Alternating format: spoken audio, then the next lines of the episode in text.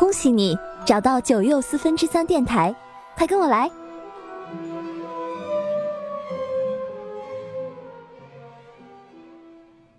在一次全班校外教学活动中，我们要去参观某家报社。搭乘游览车时，发生了一件事，让原本的漠视升级为暴力。车上全是双人座，同学们两两入座。可谁要坐在我田岛和幸旁边呢？座位不多也不少，没法让我一个人坐。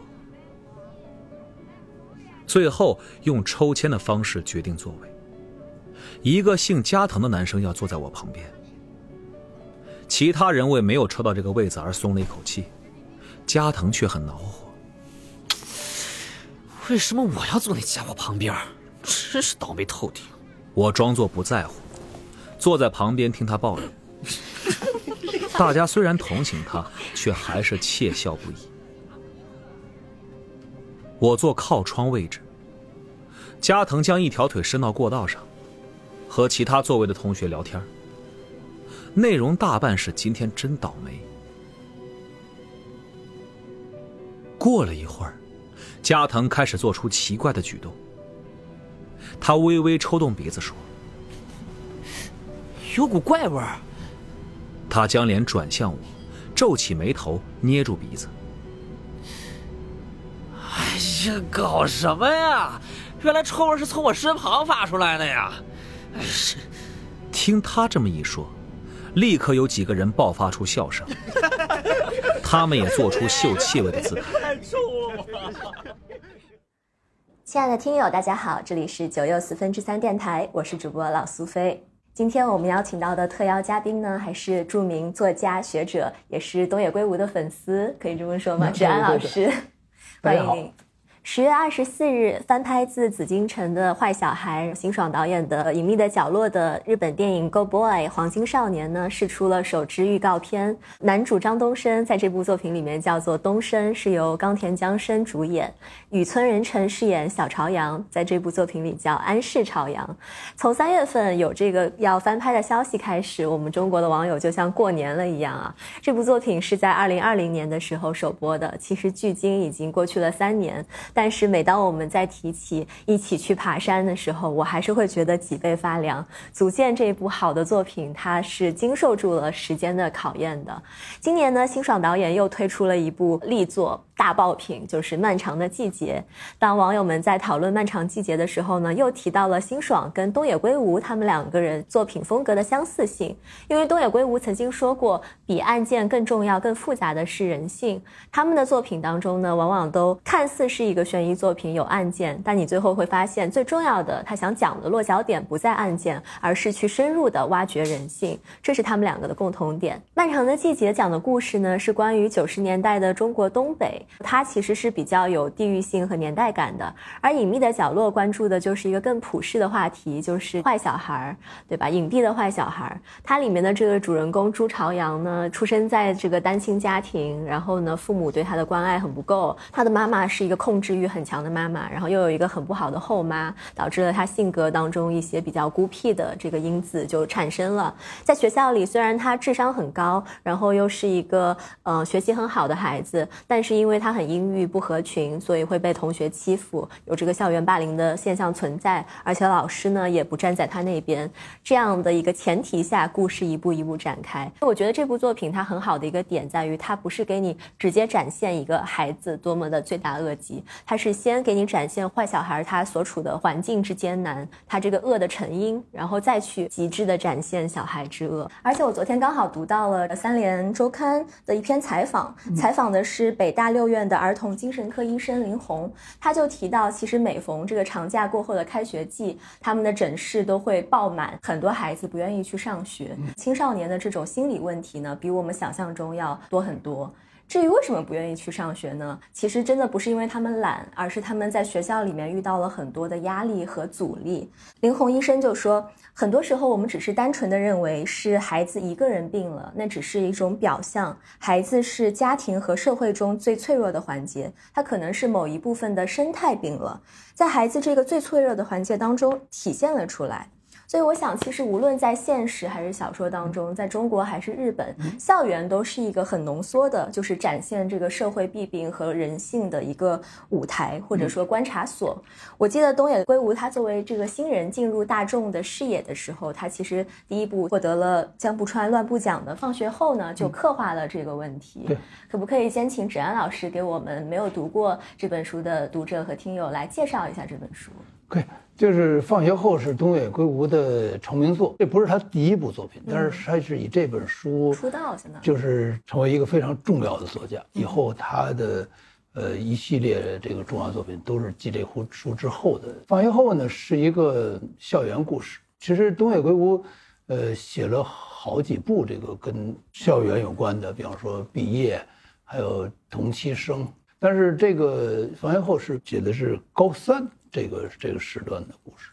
这个小说的这个有个叙述者是我，就是一个老师。这个老师也是这个情节的很重要的一部分。因为这个老师呢，一上来呢，他就是几次他感觉有人要杀他，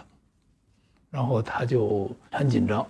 以后呢，这个学校呢，呃，接连发生了两起的谋杀案。第一个案子呢，发生在一个更衣室里边，他是男女更衣室挨着，是是一个男老师，是咱们学校一个教导主任。他呢，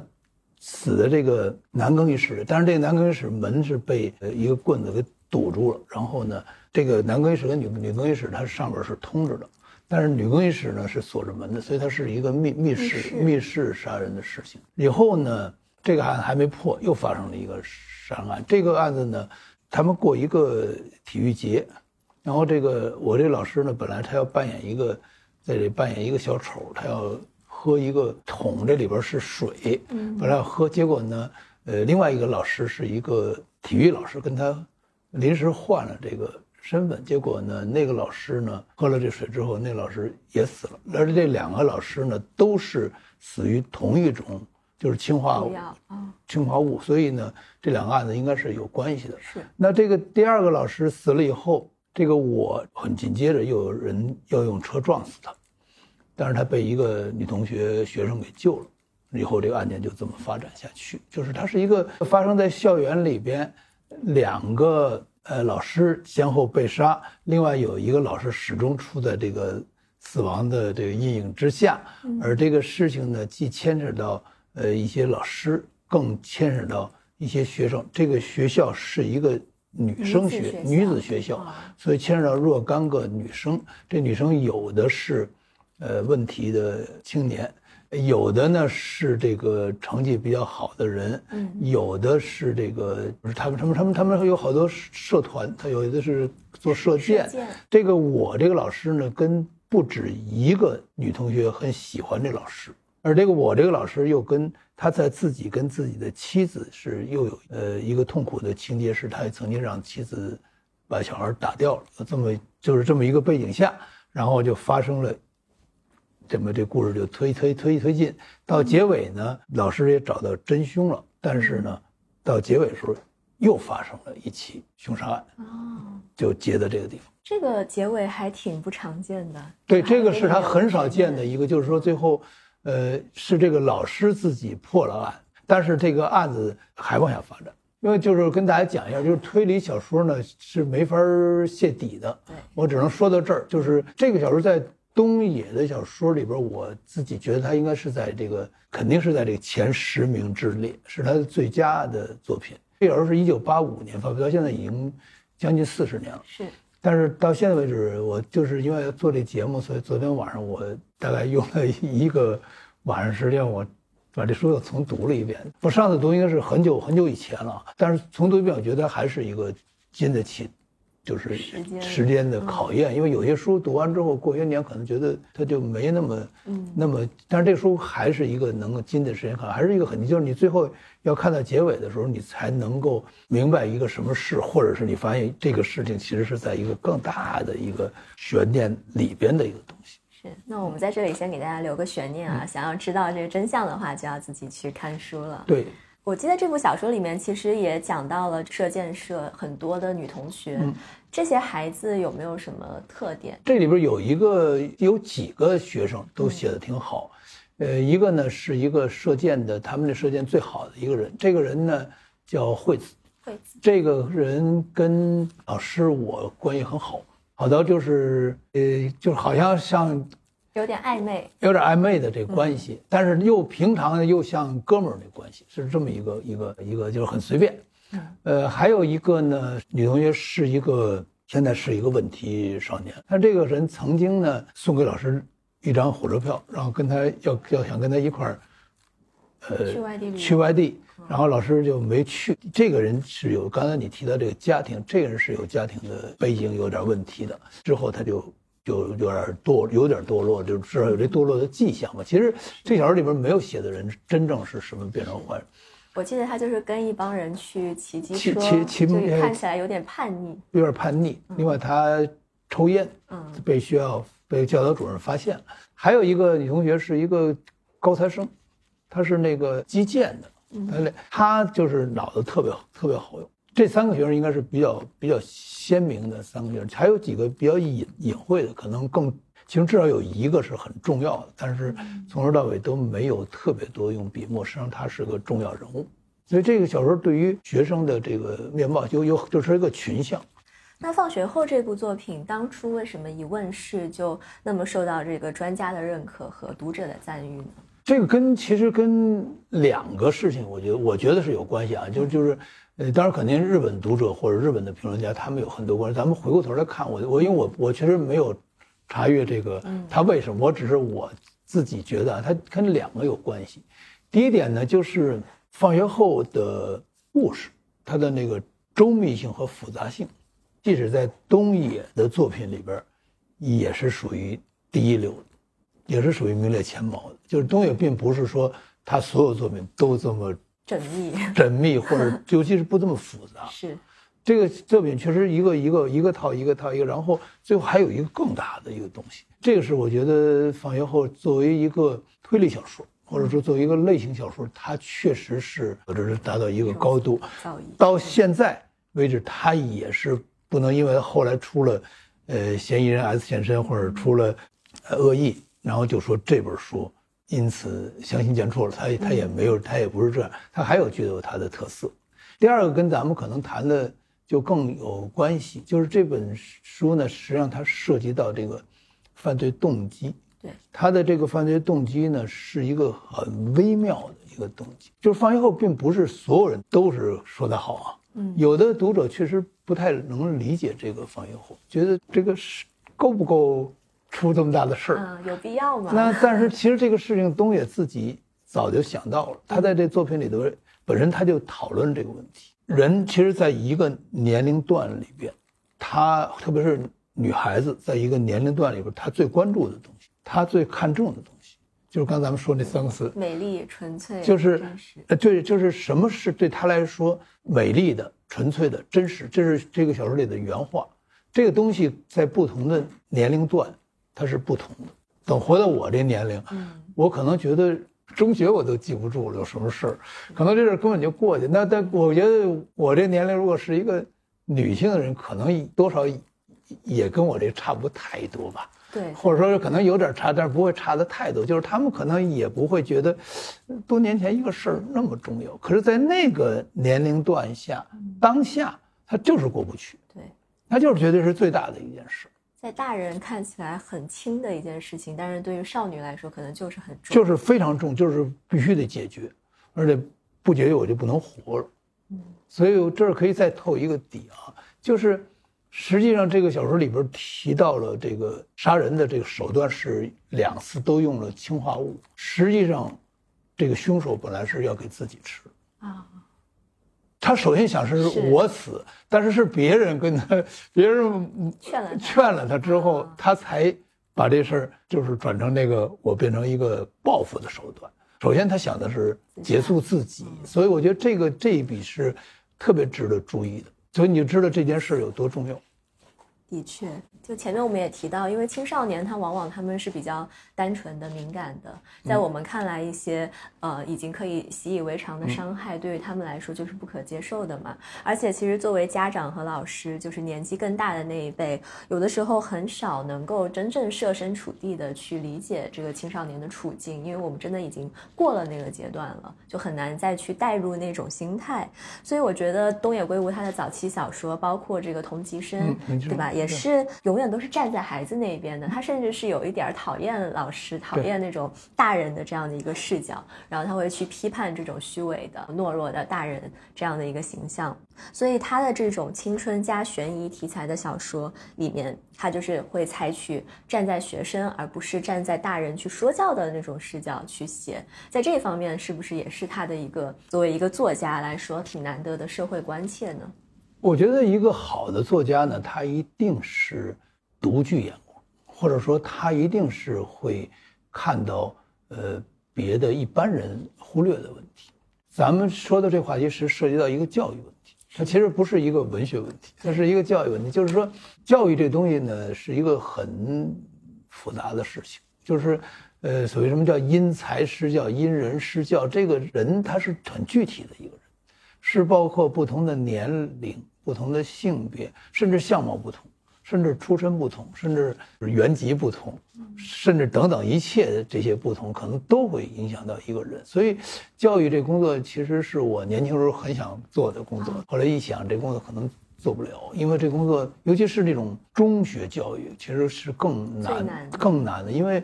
或者中小学教育更都很难，就比起大学教育应该比较难，因为大学生已经成型，已经成型了。这时候就是，比方这个放学后，其实他就他他，当然我先说了，它是个文学作品，它不是一个理论书啊，它是一个，只是我们读一个小说的时候，我们可以读到呃文学以外的东西。就是这时候，其实给我一个重大启示，就是说引起我一种共鸣，就是其实真正的教育，应该看看这个人到底是个什么人。具体他的这个境遇下，他的身份下，他是个什么人？然后我可能某一句话说的不对，或者某一个眼光其实不对，可能就影响这人一生。哎，咱们还得透一下底。嗯，这个小说实际上它是跟眼光有关，他的这个杀人的这个原因是跟那个看有关。用我们现在流行的词来说，就是凝视嘛。对，它叫，它就，它就，它是一种凝视，就是它实际上跟一个一副眼光有关，不一定伤害是要做什么，对，可能说什么，看什么，甚至不说不看，什么都不做，可能也是一种伤害。就是这个教育难就难在这儿，就是你扶助一个人，可能也在这微微妙之中。嗯，你伤害一个人，甚至可能置之于死地了。也是在这微妙之中，这就是教育的最最难的地方。它是一种很细致的工作。哎，这需要那个教育者，比方说老师、家长乃至整个社会，对待一个人要这么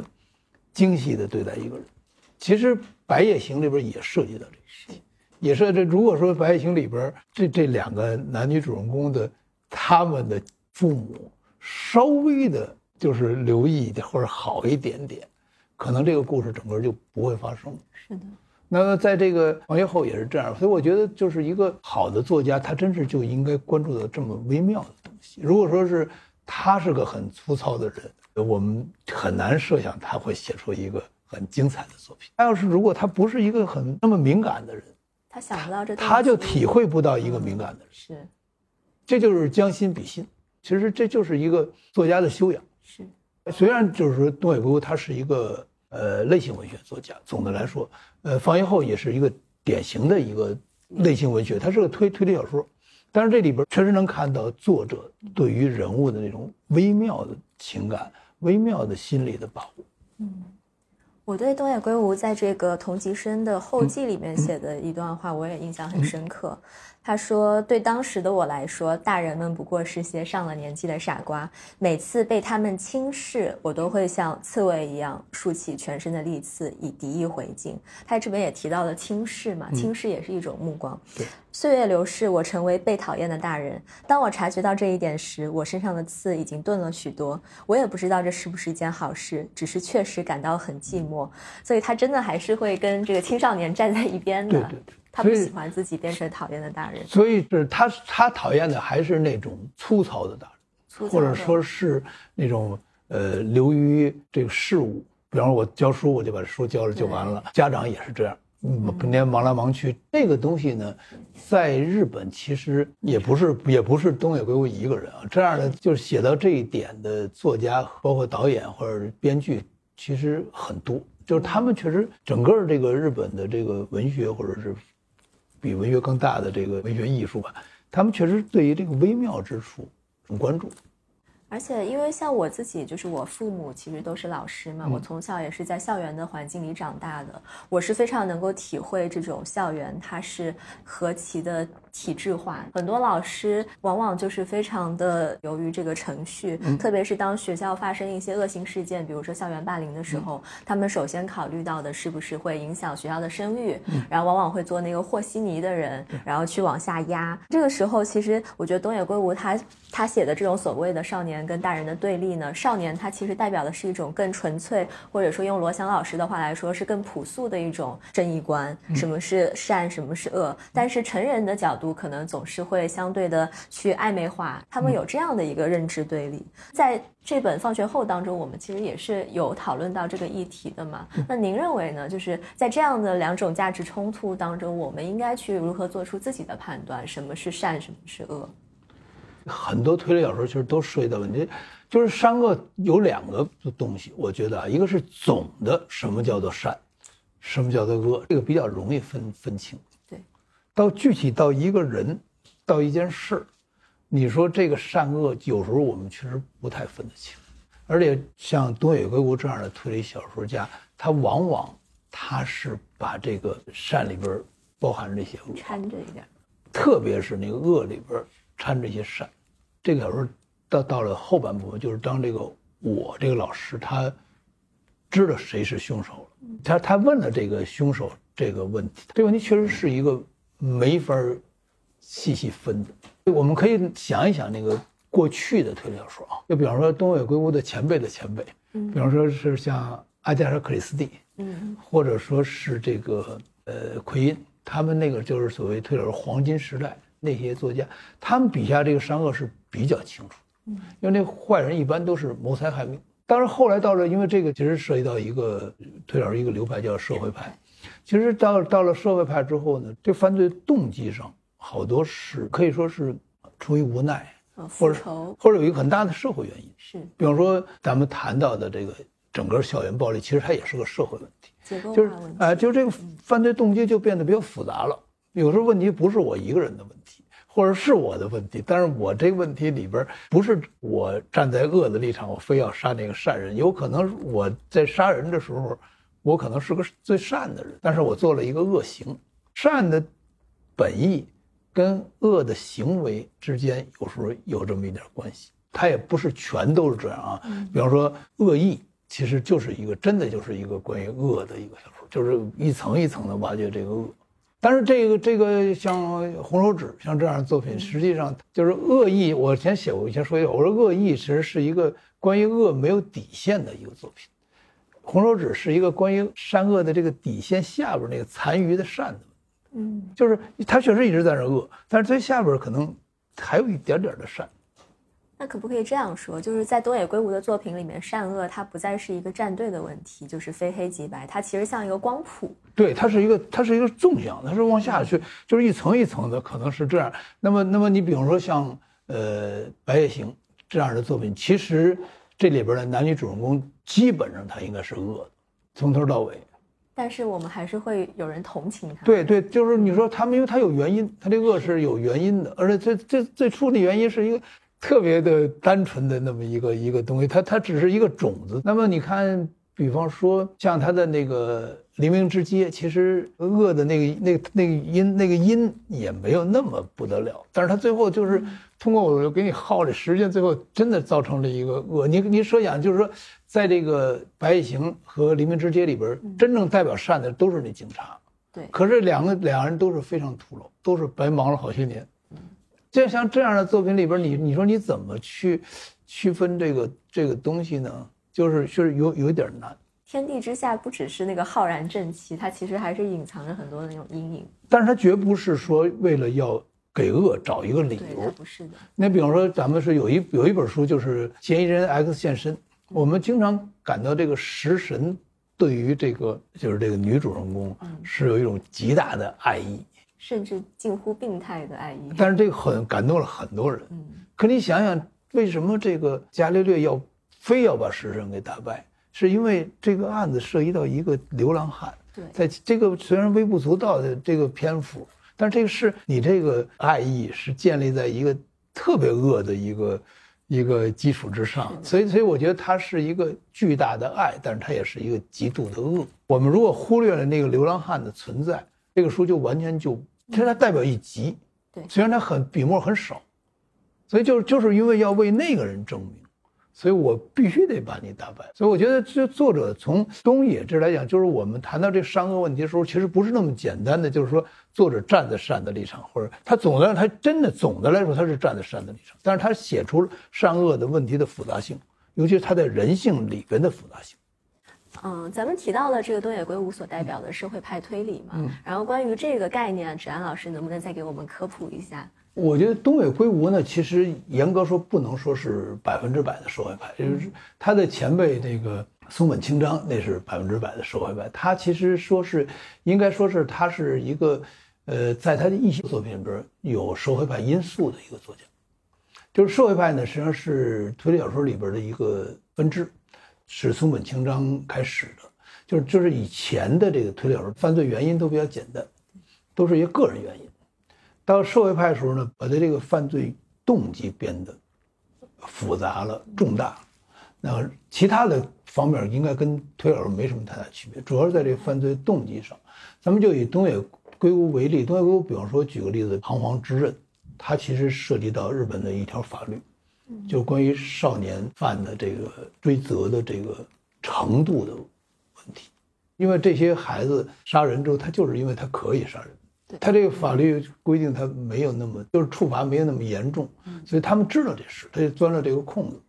那那最后为什么叫彷徨之人？就是主人公也没法代表社会去做什么，但是他确实应该做什么。像这个，比方说有的涉及到校园霸凌，还有比方放学后，实际上是涉及到咱们现在特别敏感的某种程度的一个性骚扰的问题。嗯，然后还有呢，涉及到这个环保的，有的还涉及到这个呃科技发展的这个。高科技发展的结果等等很很多，视角很广阔，很广阔，这些都是具有社会派的因素。本来这个推理小说就是一个个人犯罪，当他把它变成一个，呃，背后有社会意义了。通过这个案件的发生以及这个侦破这个过程，我们感觉到里边有一个社会问题。大家关注最后解决那个社会问题是，除了这个案件破坏破获之后，那些也被成为关注之点。我觉得这个大概就是社会派的意义。再关于社会派再说一句，就是不是那个推理弱的小说叫社会派，就是社会派同样要求推理这个很周密、很复杂。那我们把话题扯回到这个校园，对，这个学校它其实本身就是应该一个教化人心、教化孩子，同时保护孩子远离恶的场所嘛。但是我们现在看到种种社会新闻，很多这种校园恶性的事件发生，在这种情况下，您认为作为老师和家长应该怎么去处理呢？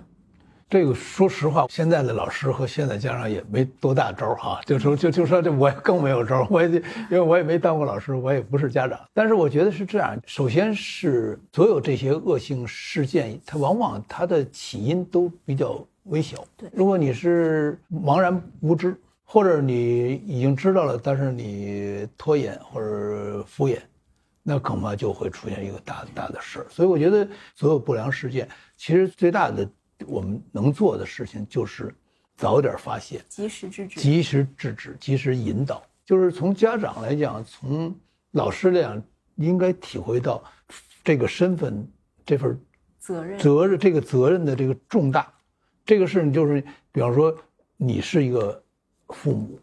那你真的有一个孩子，这孩子可不是能就是随随便便就让他自己就长大。那如果你成为为人师表，是个老师，你也不能说随随便便这孩子啊，这好孩子我好好教，不好孩子就让反正毕业就就就以后再说吧。如果是这样的话，这个事情最后就成了一个大事。我觉得恐怕最主要还是在这这一点上。是的。东野圭吾有一部作品叫《麒麟之翼》，里面加贺恭一郎就讲过一句经典台词，他也是对一个游泳社的老师，就说，因为那个老师他还是数学老师兼任的体育老师啊，也不知道为什么会这样，他就说你们数学里面最注重的就是公式，你公式对了之后，你的题才能解对嘛。但是当你给出的孩子是错误的公式的时候，无论你怎么解这道题，它都是不对的。所以作为老师，你应该去给出这个正确的公式，就做出一个好的价值的引导。如果说孩子犯错的话，你不应该去包庇他们，不应该去姑息和纵容，而是要把这个事情及时的给他们矫正过来，否则他们可能会造成更多的负面影响。这个《麒麟之翼》的这个故事的的那核心那部分啊，它其实就是一个校园霸凌的，我说这个校园霸凌后果很严重，严重到那个不仅那个受害者就是就是一变就是一生报废了，对，然后这个加害者之一。也影响他的一生，甚至不光影响他，还影响他的父亲，他的家里边。整个这故事其实它那个核心是一个比放学后更接近于咱们说那个校园霸凌这个题目。所以这个老师其实在这个整个蝴蝶效应当中也起到了重要的一环。一环。就当初他做的这个决策，对，就是想要去掩盖这样的恶性事件。结果结果就酿成了一大堆的恶性事件。我前一阵子也看到网上有一个很火的帖子，就讲了一个很可敬的班主任，他在遇到他们是一个小学，好像是小学五年级的时候，发现有一个同学一直被被同学们欺负嘛，之后他的做法，我觉得也非常值得借鉴。那个同学也是家里单亲，就跟我们前面提到的朱朝阳一样，然后他就是因为他爸爸给他这个中午为了让他吃好一点，让他们出去吃，然后引起了别的同学觉得他不合群，然后开始欺负他，直到这个老师发现之后。后呢，他首先是会吓唬一下那些孩子，就说这个校园暴力、校园霸凌可能是要入刑的、坐牢的。这个时候，那些孩子就意识到了问题的严重性，他知道这个不只是一个恶作剧，然后都开始。害怕了，然后他就让全班去承认，说从一年级开始，你欺负过这个孩子都举手啊，有一些人举手了。你看见过别人欺负他，但是你没有做什么，或者说你跟着一起嘲笑他的举手，更多的人举手了，因为他整个其实是一种氛围，就是一种群体之恶嘛，对吧？然后在这样的一种教育和引导，然后包括后来又找家长写检讨，很多家长还不相信，不相信自己的孩子会做出这样的事情，直到听到自己的孩子亲口承认说啊。我就是欺负过他，家长才敢相信。这个中间也有很多微妙的心理，就看自己的孩子怎么都是好的，就总总是想要去这个纵容或者美化孩子，直到最终把这个事情解决。然后他还跟全班同学说，以后你们升学之后，如果也遇到相关的事情，先去找老师，第一时间报告老师。如果老师就是也有可能会和稀泥，那你就去告诉校长，甚至去告诉警察。因为对于这个事件的孩子来说，他是回家也说过，因为。他奶奶和他爸爸，爸爸长期在外务工嘛，奶奶只会骂他没用，就他的家庭也不能给到他什么支撑。但我觉得这个时候他遇到了这样的一位好老师，是非常的幸运的。校园霸凌这个事情其实涉及到，呃，很多人，就从学校里边来说，涉及到学校里所有人，是。然后从社会上其实也涉及到相当多的人，也就是说，其实这个问题需要我们很多人都有这个校园关于校园霸凌的意识，他才成为。一个可能被解决的问题，如果只要是有一部分人没有意识，比方说一个班上可能是呃四十个学生，可能是三五个学生霸凌一个人，被霸凌的人首先应该意识到自己被霸凌，那那然后呢，他的那个霸凌人也意识到你在霸凌人，其他的所有的同学都意识到这个是个霸凌事件，然后呢，老师应该意识到这这是个很严重的事儿，家长应该也意识到。这个是很严重事儿，更大的应该整个社会上边的，比方说学校的领导，甚至司法机关，都应该意识到这个是个非常大的事。我觉得这些年其实关于校园霸凌的这个事情，应该说，呃，已经有了一个，就是从社会意识上，哎，共识上应该已经认为是比较大的事儿了。就是我记得我小时候上学时候，那是几十年前，好像这不这个是一个很正常的事。非常普遍，发生这校园霸凌的事你都不知道找谁，找谁谁谁都不管，就是你就只能自己扛着吧，就是说熬到那个毕业以后，毕业再说吧，反正毕业之后大家没有关系了嘛。就是他必须得引起全社会的重视。我在刚才也说到，就是说，这个校园霸凌其实对一个人的一生，就可能给他投的阴影，可能是他一生能够呃毁一个人。他是他就是经历的第一个相当于小社会的环境嘛，对他以后走上大社会之后，这个东西还是会影响，还是会带在他身上。对对。刚刚咱们其实提到的这种校园霸凌，它可能是更加的显性的，就是可能是比如说朝着他的书桌扔垃圾啊，嗯。然后一些辱骂啊。其实我之前还看过呃一本书的介绍，叫《女孩们的地下战争》，嗯。特别是在女孩子之间，这种霸凌有的时候是很隐形，它就是一种孤立，嗯一种老师都察觉不到的，没有一个物理上的暴力，但是是一种心态上的把这个人搞得很难受，孤立他，然后说他坏话这样的一种现象，就可能是一种更细微的，也是我们需要去关注并且去杜绝的一种霸凌的方式。就总之，这种种的方式都会给孩子带来很多的这个伤害和心理阴影嘛。然后像我们这个《杀人之门》这本书里面，我记得就是男主他是转到了一个新学校，仅仅是因为他是一个新来的，然后全班人就首先是冷落他，然后直到有几个出头的人在这个校车上，呃，不愿意坐他旁边，然后开始到一些推搡，到一些举动，他可能就是慢慢的从一些小的情绪转变到大的暴力，在这个中间，就是任何一环如果有人去制止的话，其实结果都会好一些。包括咱们提到的，就是真实事件中的小朋友，他回家之后只有奶奶，奶奶说你怎么这么没用，就完全没有得到任何的这个家庭的支持。在东野圭吾的作品里面，其实也有很多这样的例子。《杀人之门》里面，这个男主的爸爸是在家道中落之后跟妻子离婚，又酗酒，沉迷于声色场所，把自己整天就搞得其实不成人形，所以他不可能去说我要寻求爸爸的帮助，爸爸没有给他一个好的榜样。然后那本书里面的一个核心其实是这个男主一直被他的一个同学、同龄人 PUA 嘛。后来我就在想说，为什么他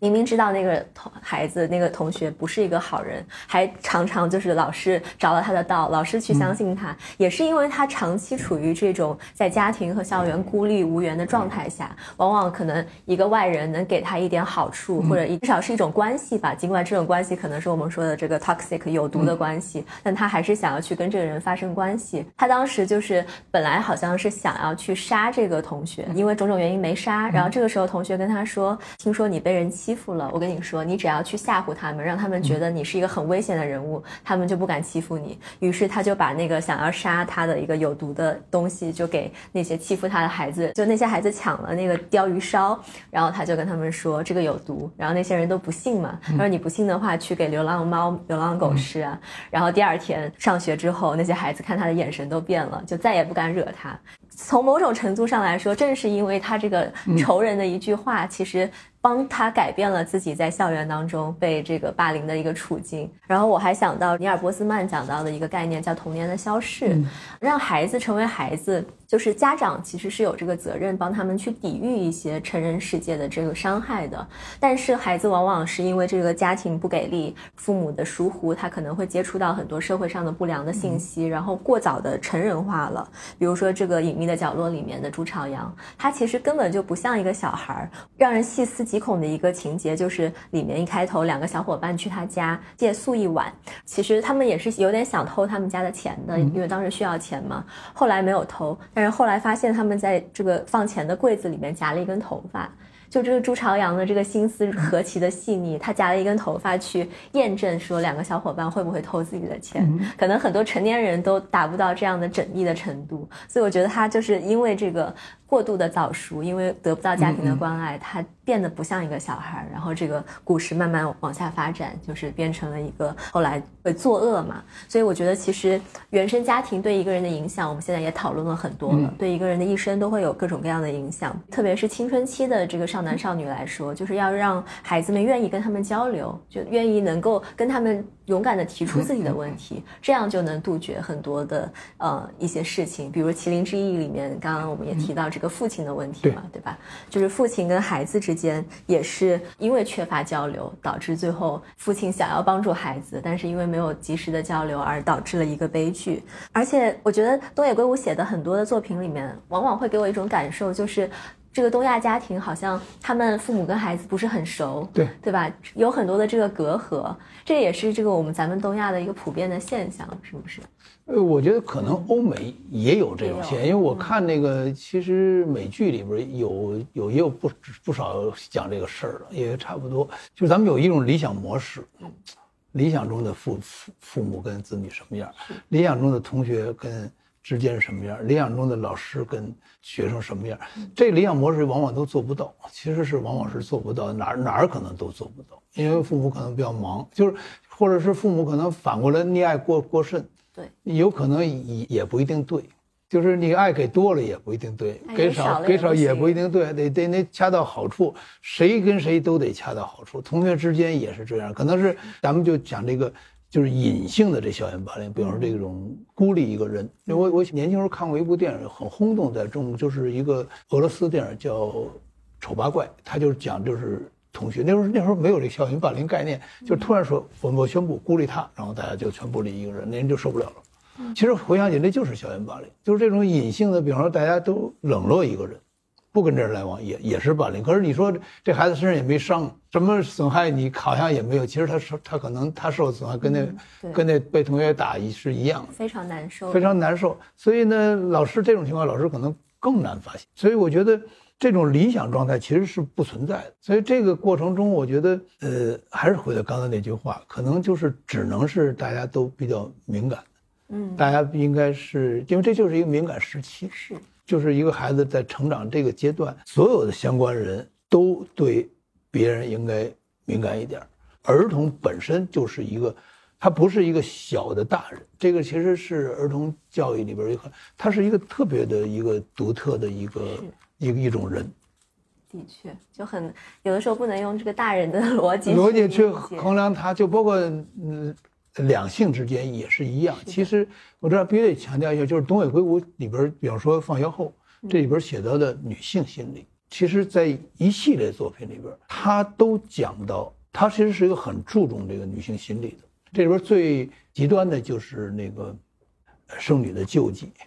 你可以看到他关于这个女性立场的那，甚至我们可以说他在这写这本书，他基本上接近一个女权主义者了。基本上有，或者他接近一个，我只说他不一定是，否则女权主义不干了。就是他比较接近于一个完全站在一个女性角度来写一本书。这个赵史就是从这儿开始的，就是放学后里边这本书里边的这个性别问题，甚至可以说是女性对于男性的那个呃认识，包括女学生对于男老师，包括妻子对于丈夫，其实是这本书里的最重要的重头戏。最重要是在这儿。刚才说了，孩子就是一个很复杂的事，女孩子可能是一个又是一个更复杂的事。那么，我觉得作为父母、老师，可能对于这个特殊的人群，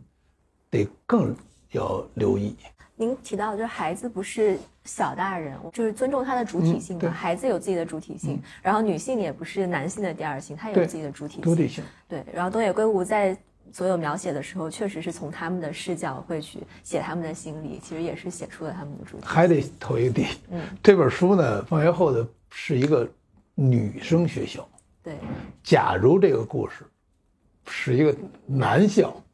嗯，这故事根本不存在。是，所以就是说，这个一个作家确实应该注意到这这些问题。如果这些问题你都忽略不计，你根本不考虑，我让写个这小说，我不管它是男校女校，那这小说根本不成立。这这小说这小说如果不是女校，根本不成立这故事。聊回到我们刚刚说的这个家庭的那个问题，首先关心孩子肯定是敏感的去关心敏感时期的孩子是很对的，但是同时呢又要防止这个过度溺爱。对，比如说在这个呃《彷徨之刃》里面那几个作恶屡次作恶去这个街头猥亵少女的那些少年，他们其实家长都知道这个孩子已经走上歪路了，但是做法是什么呢？就是给他们在外面租个房子，你们自己去吧，不管你了啊，我给你打钱，在这样的这个情。情况下，让这个孩子就是发生了做出了更不好的犯罪事件嘛。然后包括像《红手指》里面，就也是这个父母的疯狂的纵容和溺爱孩子，呃，整个红手指就是一个包庇故事，是。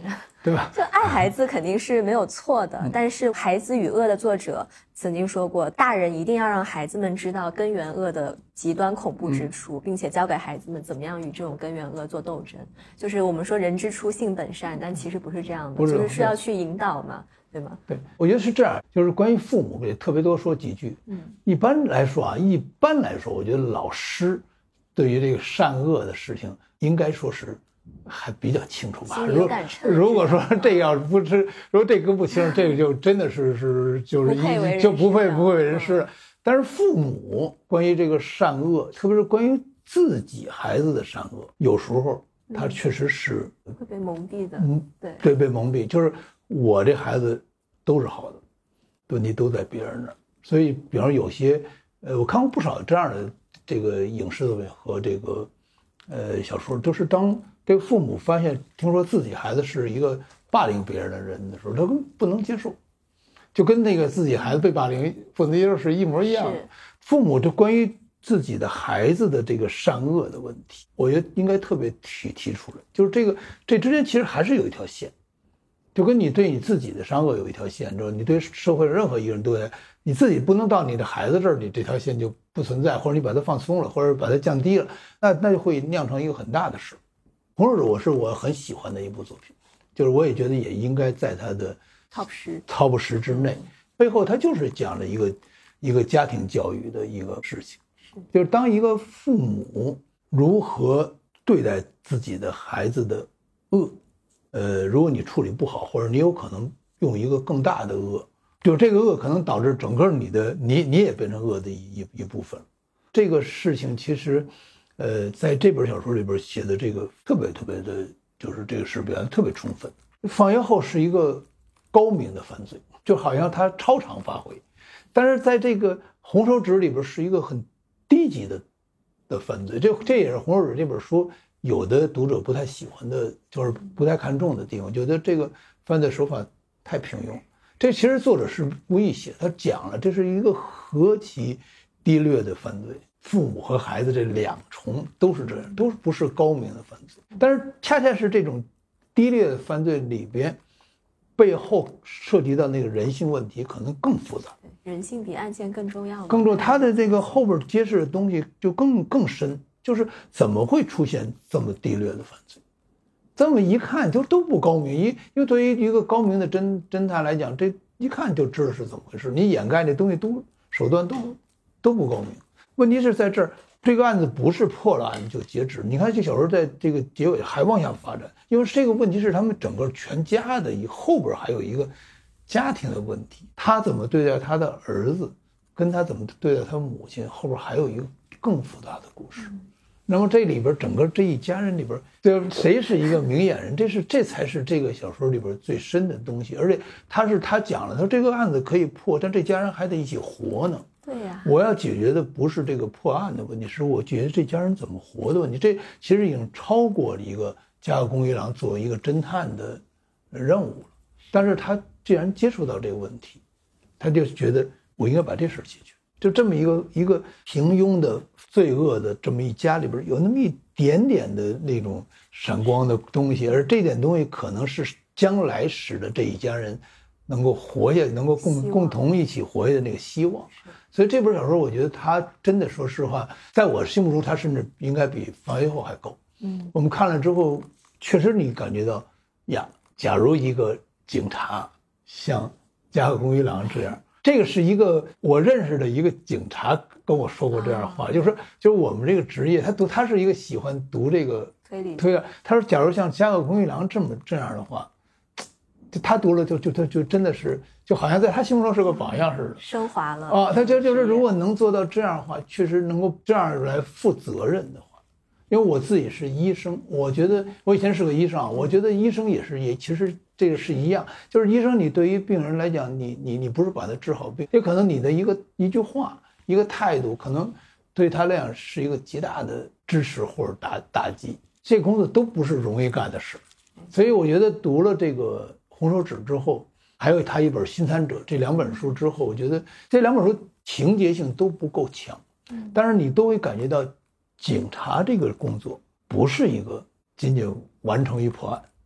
就像老师不是仅仅完全于授课，而家长不是仅仅完成于养育孩子，他们都有更重的任务，那个任务可能是无形的，但是那个任务应该是一个更神圣。牵系着我们这个社会良性发展的希望对，《麒麟之翼》里面最后也是，我总感觉这个加贺他不仅是警察，他还是这种家庭调解员，对有这样的一对，他还是要把这个，他要把这件事做完。就加贺那个在《麒麟之翼》，其实有一个很有意思，就是他这个案子其实他就是表面上看破了，他觉得说我还没查完呢，我这人没没没访问完，我还得继续看。他总会去琢磨。哎，他还他要把这地，就是每一次每一步路他都得走到了。所以我觉得这种精神其实就是一个敬业的精神。呃，敬业这个词呢，咱们一般都指的是工作。其实我觉得老师应该敬业，警察应该敬业，家长也应该敬业。养育孩子也是一种神圣的事业，事业，要也要敬。这个敬就包括，呃，你要重视它，同时你要把它做好，做完善。所以非常推荐我们的家长和孩子一起读一读今天提到的这个东野的一些作品啊，有《放学后》《彷徨之刃》《圣女的救济》《红手指》《麒麟之翼》和《杀人之门》，还有这个同级生，就是您可以了解到说为什么孩子那么爱读东野圭吾，就是可以看到一些孩子的这个视角，接近孩子的心理，而且你们还能从这种。种种的这个善恶话题当中，可以去引导孩子怎么样做出善的选择。然后，总之就是会有一些共同话题吧，而且也非常好读，情节也非常的精彩。补充一点，就是特别是对于女性读者，东野是一个很少有的这个，就是在推理小说家里边，因为好多是女性推理小说家，他们自然注重这事儿。但是东野可还好像比很多女性的推理小说家还注重这个女性心理、女性的立场，比方说。放学后和刚才也顺便提到了一个圣女的救济，这两本书里边的那个，我们可以看看东野怎么来体会女性心理，而女性心理在他的作品中又起了多大作用。最后呢，就请芷安老师再给喜欢此类题材的网友可以推荐一两条这个书影作品吗？我还是推荐一本东东野的书吧。我嗯，刚才咱们谈的善恶问题啊，就是善恶问题是东野一直很关注的一。虽然他有有几部作品啊，其实他稍稍的把这善恶问题搞得就就是不太清楚。比方说《白夜行》，但是他有有一部作品，我觉得特别值得跟大家推荐，就是那个《恶意》。这本书确实是一个关于恶的那个。没有底线的一个一个作品，这个书可以说是东野所有作品里边一个最最黑暗的一本书。那但是我为什么说到这儿呢？就是一个作家，他如果不能够触碰这个人性最深的地方的话，我觉得他恐怕写出作品就是一个飘忽表面的东西。那么这个关于善恶问题，其实呢是所有的推理小说都涉及的，但是呢。推理小说一般来讲呢，就是在善恶问题上呢，很多作家处理的比较简单。当一位推理小说家，他能够这么深入的去探讨善恶问题的话，他其实就具有某种纯文学的性质。的确，很多读者都认为《恶意》是东野圭吾最好的一部作品。哎，我也觉得是，就是所以特别像大家。虽然这本书确实。没怎么涉及孩子啊，他不跟咱们的话题略有点出入，但是这本书我觉得确实我们可以看。为什么我我觉得有时候有时候大家不愿意涉及到这个善恶问题，觉得太痛苦、太太深。但是我觉得如果我们认清了什么叫做恶，如果恶认知，尤其是认知知道恶这个东西发展下去，它可以没有底线的话，其实对于我们整个社会意识是一个很好的帮助。恶是一面镜子，我们才能看到什么是善。对，那我会推荐一部这个中岛哲也导演的松隆子和前面提到的冈田将生主演的校园悬疑电影，叫《告白》。对，我也哦，你也看过？不是《告白》里边，我觉得《告白》就就是一个关于校园暴力的书。这其实我一直刚才想说这事儿，就没没机会说。是松隆子她演的这个女老师，反正我觉得在里面真的是杀疯了。就是她最后的那个结尾还是有一个反转的，就一开始你会觉得好像很疯这个故事的走。但最后又有一丝暖意。嗯，更我看这个片子，呃，有一个个人原因，是因为里边有一个，呃，当时还是一个很小的演员，以后他变成我很喜欢演员，就是桥本爱。是那个片子里边，他是他经经验之作。那个片子涉及到好多校园各种各样的对校园暴力，包括呃很复杂的一个问题。对，而且就环环相扣，然后不断的反转，也是很精彩的这个拍摄的方法，所以推荐给大家。非常感谢志安老师，今天我们聊了这么多一系列的话题啊，然后希望也能够给大家一些这个书单的一个指导，以及能够不敢说指导，就是大家的分享吧。反正是 也是因为这些我们今天谈论的这个话题，其实都是这些作品里边，呃，相对来讲不是它最主要的，它它是写案件的，但是背后有这么一些东西。社会派推理嘛，嗯我们就从中自己解读出来了一些东西，也是我们这些喜爱东野的读者，就是会去品读他作品，希望能够给自己的人生也好，我们的社会也好，或许能够提出一些比较良好的建议的一些解读。所以谢谢芷安老师不，客气，谢谢。嗯我们下期再见。本期节目我们也同步录制了视频版，关注哔哩哔哩特调沼泽这个账号即可收看。